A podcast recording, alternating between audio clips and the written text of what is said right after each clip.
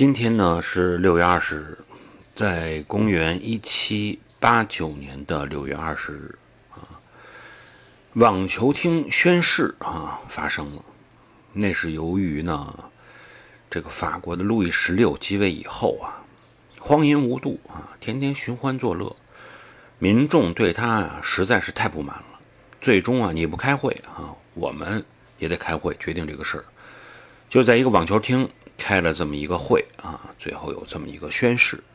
具体的情况呢，大家还是要根据整个的历史啊，从头到尾的去了解，才能理解。所以欢迎各位朋友这个关注般若星空的新密团，在里边我们会跟大家交流各种各样非常有意思的历史故事。